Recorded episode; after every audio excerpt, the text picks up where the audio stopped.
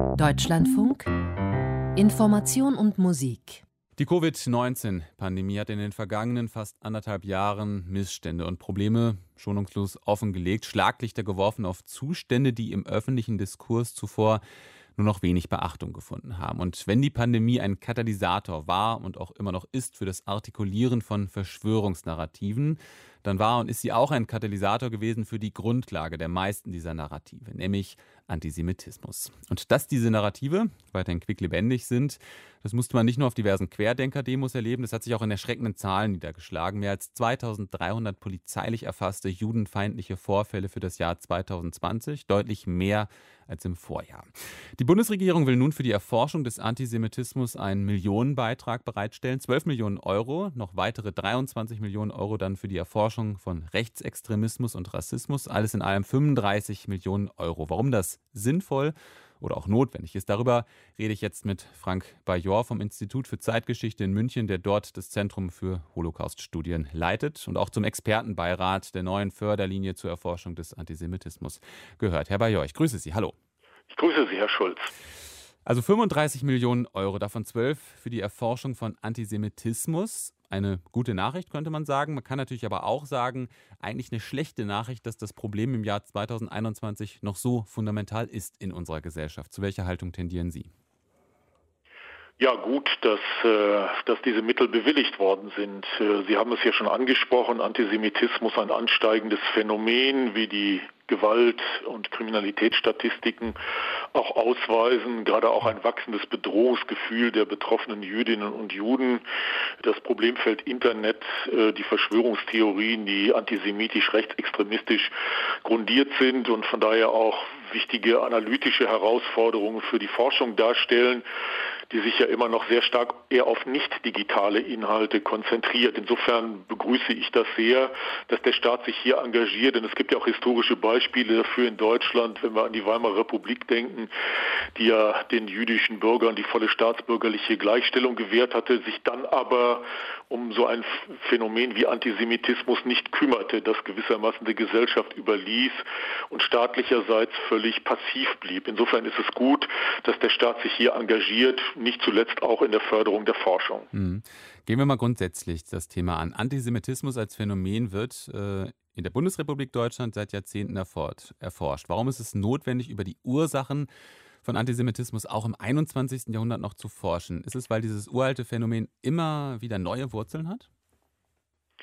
Ja, also es ist ein konstantes Phänomen, das weisen ja auch die entsprechenden äh, Forschungsergebnisse seit vielen Jahren aus, die sich ja immer sehr stark darauf konzentrieren, also jetzt nicht Antisemitismus oder Rechtsextremismus in, in irgendwelchen Randgruppen von Extremisten zu verorten, sondern die immer darauf angelegt sind, diese Studien die möglichen Schnittstellen und Verbindungslinien zur breiten Bevölkerung aufzuzeigen über entsprechende Thesen, Argumente, die dann abgefragt werden in, in Meinungserhebungen und wo dann Ergebnisse immer zum äh, offenbar werden, die zeigen, dass hier Antisemitismus nicht bloß eine Angelegenheit irgendeines extremen Randes ist, sondern eher die Spitze eines und die sichtbare Spitze eines Eisberges, unter dem dann unter der Wasseroberfläche ein deutlich größerer Graubereich von äh, problematischen Anschauungen sichtbar wird, die dann auch von Teilen, größeren Teilen der breiten Bevölkerung in dem einen oder anderen Punkt durchaus geteilt werden. Insofern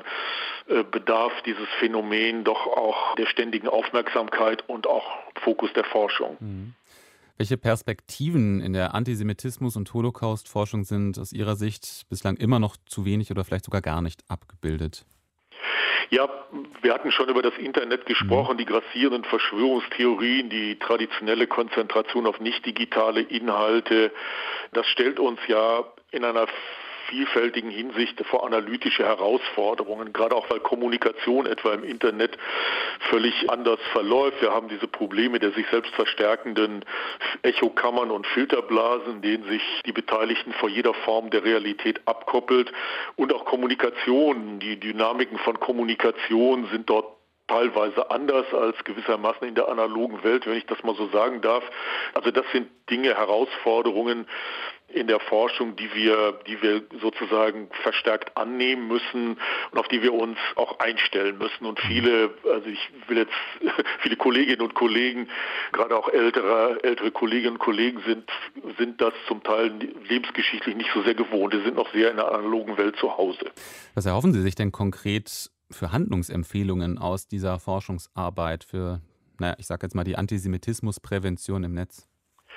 Also was ich gut an der Förderlinie finde, dass das nicht eine völlig praxisferne Forschung hier im Elfenbeinturm und, und in den Studierzimmern der Wissenschaftlerinnen und Wissenschaftler gefördert wird, sondern dass sehr viele Projekte, die jetzt für eine Förderung ausgewählt worden sind, diesen deutlich anwendungsbezogenen Impetus haben. Also ich nehme mal als Beispiel ein Projekt, das digitales mehrsprachiges Unterrichtsmaterial zur Antisemitismusprävention im europäischen Schulunterricht entwickeln wird, in Kooperation mit Schulen in Deutschland, Frankreich, Spanien und Rumänien. Oder ein weiteres Projekt, das letztendlich auf ein wissenschaftlich begleitetes Multiplikatorentraining zielt. Also hier werden auch wir Wissenschaftlerinnen und Wissenschaftler gefordert, durch dieses Programm so ein bisschen aus, aus, aus, unserem, aus unseren Büros herauszutreten und uns in die Praxis hineinzubegeben. Und was ich auch gut finde, ist, dass all diese Projekte sehr anwendungsbezogen, immer auch interdisziplinär organisiert sind. Das heißt, dass ich als Historiker auch Gelegenheit habe, mit Kolleginnen und Kollegen aus ganz anderen Disziplinen und, und Fachbereichen hier zusammenzuarbeiten und dass wir uns auch gegenseitig irritieren können in, in dem, was wir mit diesen Themen normalerweise verbinden und dabei dann gemeinsam voneinander lernen können. Können Sie das veranschaulichen, wo Irritationen da aufkommen im wissenschaftlichen Diskurs? Jede, jede Disziplin hat ja gewissermaßen ihre eigenen Zugriffsweisen, aber ich glaube, ein, ein generelles Problem in der Analyse von Antisemitismus besteht darin, dass dieser doch äh, zunehmend so ins Diffuse ausweicht, dass zum Beispiel bei Meinungserhebungen sehr viele Befragten ausweichende Antworten geben, weiß nicht, teils, teils. Das hängt auch damit zusammen, dass gewissermaßen die, die Bekenntnisfreude, die öffentliche von Antisemiten deutlich nachgelassen hat. Die wissen, dass man mit Stürmerparolen alias Julius Streicher, wie die Juden sind unser Unglück und ähnlichem mehr nicht besonders viel Sympathien weckt. Also verlegen sie sich auf verschiedene Felder, denen sie meinen, in der breiten Bevölkerung punkten zu können. Und das äh, schafft analytisch gewissermaßen für uns auch Herausforderungen. Wir haben ja auch in jüngster Zeit Diskussionen um, um die Frage, wie man Antisemitismus eigentlich definiert oder was, was, was jetzt als antisemitisch zu klassifizieren ist. Und das sind natürlich Probleme, die in Verbindung stehen mit diesem deutlich Ausweichen ins Diffuse. Antisemiten bestreiten durchweg überhaupt welche zu sein. Und da gibt es ja dann viele Beispiele. Und das, also ich verweise nur mal auf den ungarischen Regierungschef Viktor Orban, der natürlich vehement bestreiten würde, ein Antisemit zu sein, was ihn aber nicht daran gehindert hat, gegen den jüdischen Philanthropen und Mäzen George Soros eine Kampagne äh, loszutreten, auch in einer Bildsprache, die dann doch ganz deutlich antisemitisch grundiert war. Und diese Ambivalenzen, ja, mit denen müssen wir uns auch in der Forschung verstärkt auseinandersetzen. Wenn ich Sie jetzt richtig verstehe, ist dann ein Problem, dass ähm, in der Öffentlichkeit von Antisemiten vermehrt antisemitische Codes benutzt werden, die aber eben nicht als antisemitisch oft in der Regel ganz schnell durchschaut werden, aber sich dadurch sozusagen in der Gesellschaft verbreiten und dort Wurzeln schlagen, richtig?